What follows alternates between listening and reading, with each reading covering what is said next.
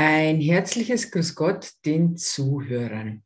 Heute erzähle ich euch hm, die Geschichte über einen sehr streitsüchtigen Menschen, ähm, dessen Namen äh, den meisten, denke ich einmal, ein Begriff sein sollte.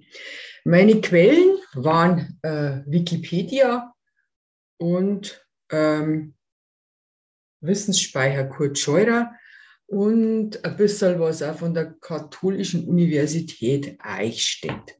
Aber geschrieben, zusammengeschrieben habe ich es selber. Nichtsdestotrotz, wisst ihr, muss man die Quelle angeben. Nun gut. Johannes Eck, ein streitbarer Priester bzw. Pfarrer in Ingolstadt. In Ingolstadt, dessen Geschichte von den Jesuiten gewichtig mitgestaltet wurde, war es für Nicht-Katholiken kein leichtes Leben zu diesen Zeiten des Dr. Johannes Eck. Schließlich ging von der Festungsstadt die Gegenreformation zu Martin Luthers Reformation aus. Dr. Johannes Eck, eigentlich Johannes Meyer, auch Johann Meyer, nach seinem Geburtsort Eck, Eck genannt. Geboren am 13. November 1486, verstorben am 10. Februar 1543 in Ingolstadt, war ein katholischer Theologe und Gegner Martin Luthers. Bei dieser konfessionellen Konstellation im 15. 16. Jahrhundert war es sicher nicht ratsam, sich zu neuer Lehre zu bekennen, wenn Chronisten auch versicherten, dass in Ingolstadt keine Ketzerfeuer gelodert hätten. Zum Leben des Johannes Eck. Der Sohn des Dorfamtsmanns Michael Meyer entstammte einfachen Verhältnissen und wuchs bei seinem Onkel, dem Pfarrer Martin Meyer, in Rothenburg am Neckar auf.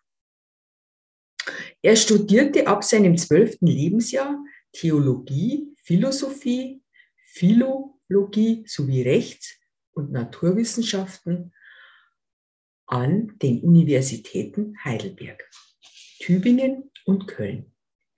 In Tübingen hörte er Vorlesungen von Wendlin Steinbach, einem Schüler Gabriel Biels. In Freiburg im Breisgau verkehrte er in den Humanistenkreisen um Ulrich Zasius. Am 13. Dezember 1508 empfing er in Straßburg die Priesterweihe.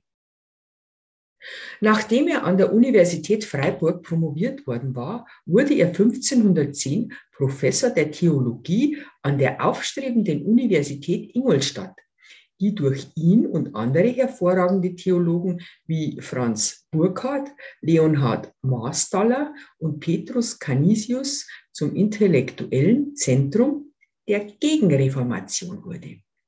Zudem war er Domherr in Eichstätt und Pfarrer der Ingolstädter Gemeinden St. Moritz und Liebfrauenmünster.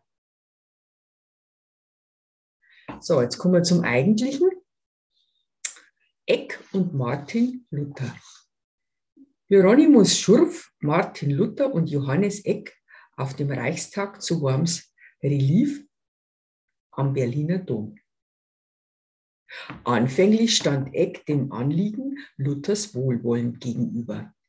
Nach der Publikation der 95 Thesen verfasste er jedoch als Antwort handschriftliche nur für den Eichstätter Fürstbischof Gabriel von Eyb gedachte Adnotationes. Anmerkung zu 18 Thesen Luthers, die durch Eichstätter Indiskretionen zu Luther gelangten und bald als Obelisk, so kann man bezeichnen als Spießchen, wie man zur Notierung verdächtiger Stellen in Handschriften und Büchern gebrauchte, tituliert wurden. Luther wiederum antwortete darauf mit dem Asterix, Das ist auch eine Anmerkung zur Kennzeichnung mit Sternchen. Als die Unterschiede in der Haltung zum Ablass, zum, zur Willensfreiheit, zur Rechtfertigung und zum Papsttum immer offensichtlicher wurden, kam es 1519 zur Leipziger Disputation, bei der Eck gegen Martin Luther und Andreas Bodenstein antrat. Er verteidigte die altkirchlichen Positionen und konnte durch geschicktes Taktieren den Heißsporn Luther zur Aussage verleiten, einige Thesen des vom Konzil von Konstanz zum Tode verurteilten und als Ketzer verbrannten Jan Hus seien wahrhaft evangelisch.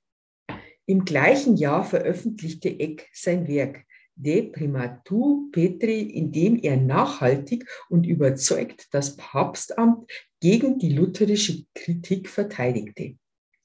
1520 reiste Eck nach Rom, um beim Papst eine Weiterführung des Prozesses gegen Luther zu erwirken.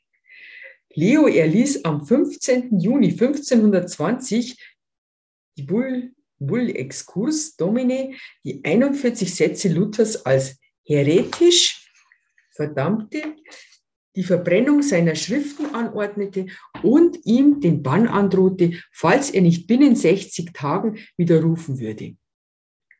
Zurück in Deutschland veröffentlichte Eck die päpstliche Bannan, Bannandrohungsbulle gegen Luther. Auch in der Disputation in Baden in der Schweiz 1526, in der Eck einen Sieg über Johannes Oko Lampard und Berthold Haller erringen konnte auf dem Reichstag zu Augsburg und in den Religionsgesprächen in Worms und Regensburg kämpfte er polemisch gegen die Lehre der Reformation. In dieser Zeit wurde Eck Zielscheibe der protestantischen Propaganda und zum Feindbild der Reformation stilisiert. Luther nannte ihn, man höre zu damaligen Zeiten, Luther nannte ihn Dr. Sau und das Schwein aus Ingolstadt oder verkürzte den Titel Dr. Eck zu Dreck. Besondere Bedeutung hat auch die Eckbibel, eine Bibelübersetzung von Johannes Eck aus dem Jahr 1537, die sich theologisch direkt gegen Luther wendete und deshalb zu den katholischen Korrekturbibeln, Korrekturbibeln zählt. Sprachwissenschaftlich ist sie ebenfalls interessant, da sie nicht wie die Lutherbibel in einem ostmitteldeutschen Sächsisch, sondern in einem eher bayerischen Oberdeutsch verfasst ist. Sie war im katholischen Oberdeutsch sprechenden Süden bis ins 17. Jahrhundert verbreitet und wurde in insgesamt sieben Auflagen gedruckt, meist in Ingolstadt, aber auch in Köln. So, dann kommen wir jetzt zum Pfarrer und Prediger Eck. Johannes Eck war neben seiner Tätigkeit als Professor auch Pfarrer in Ingolstadt. Zunächst St. Moritz von 1519 bis 1525 und dann an der Pfarrherzogs- und Universitätskirche, dem heutigen Münster, zur Schönen unserer lieben Frau. Von 1525 bis 32 und dann nochmal von 1538 bis 40. Dazu legte er für sich und seine Nachfolger 1525 ein Pfarrbuch mit sämtlichen praxisrelevanten Informationen an und schuf so eine ergiebige Quelle für den Gottesdienst und den pfarrlichen Alltag einer katholischen Gemeinde in der Reformationszeit. Detailliert beschreibt Eck das gesamte Kirchenjahr mit den lokalen Besonderheiten und stellt exakt die Aufgaben der drei Kooperatoren und 15 Kaplane dar. Außerdem sind die Regelung finanzieller Angelegenheiten beschrieben. Dieses Pfarrbuch liegt inzwischen kommentiert, ediert und übersetzt vor und zeigt eine bisher wenig beachtete Seite X. Er legte Wert auf eine feierliche und zugleich volksnahe Liturgie, die volkssprachliche Lieder, zahlreiche Prozessionen und die beim Volk geschätzten szenischen Formen, etwa am Heiligen Grab, Auffahrt, an Christi Himmelfahrt, umfasste. Besonderen Eifer zeigte Eck als Prediger, wie seine erhaltenen, handgeschriebenen Predigtskizzen dokumentieren. In der Verkündigung des Wortes Gottes sah er eine Hauptaufgabe als Pfarrer. Die praktische Seelsorge, äh, Taufen, Begräbnisse und so weiter hatte er an seine drei Kooperatoren delegiert. Eck ist im Ingolstädter Münster in der Nähe der Sakrament, Sakramentskapelle bestattet. Jetzt kommen wir zum äh, letzten Punkt, dem Antijudaismus. 1541 erschien sein Werk mit dem Titel Eins Juden Büchlein Verlegung, darin ein Christ, ganzer Christenheit zu Schmach will, es geschehe den Juden Unrecht in Bezichtigung der Christenkinder Mord. Hierin findest auch viel Historie, was Übels und Überei die Juden in allen Tütschen, Land und anderen Königreichen gestiftet haben. Daran bezeichnet Eck es als Schmach für die ganze Christenheit, dass ein Christ, gemeint war der evangelische Theologe Andreas Osiander, Juden gegenüber dem Vorwurf des Ritualmords an christlichen Kindern verteidigt hatte. Eck fasste alle Vorwürfe des Antijudaismus seiner Zeit zusammen, neben dem Ritualmord auch Wucher, den Hostienfrevel und angebliche Giftanschläge und fügte weiter hinzu, er erklärte, die Juden stecken hinter der Kirchenspaltung und deutete an, sie würden die Weltherrschaft anstreben. Nach Ansicht des Berliner Historikers Wolfgang Benz war Eck somit der Ahnherr der Parole von der jüdischen Weltverschwörung. Eck forderte, dass Juden ein Zeichen tragen, an dem man sie von Christen unterscheiden könnte. Dass Juden nie als Zeugen gegen Christen aussagen dürften, dass Juden jede Gewerbeausübung untersagt würde und dass Juden gezwungen werden sollten, christliche Predigten zu hören.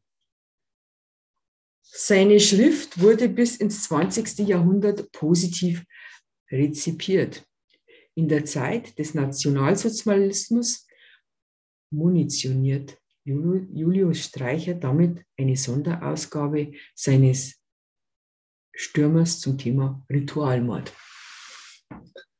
Ich habe jetzt seit langem überlegt, ob ich da noch äh, paar äh, Sätze ja, von mir selbst hinzusetzen soll.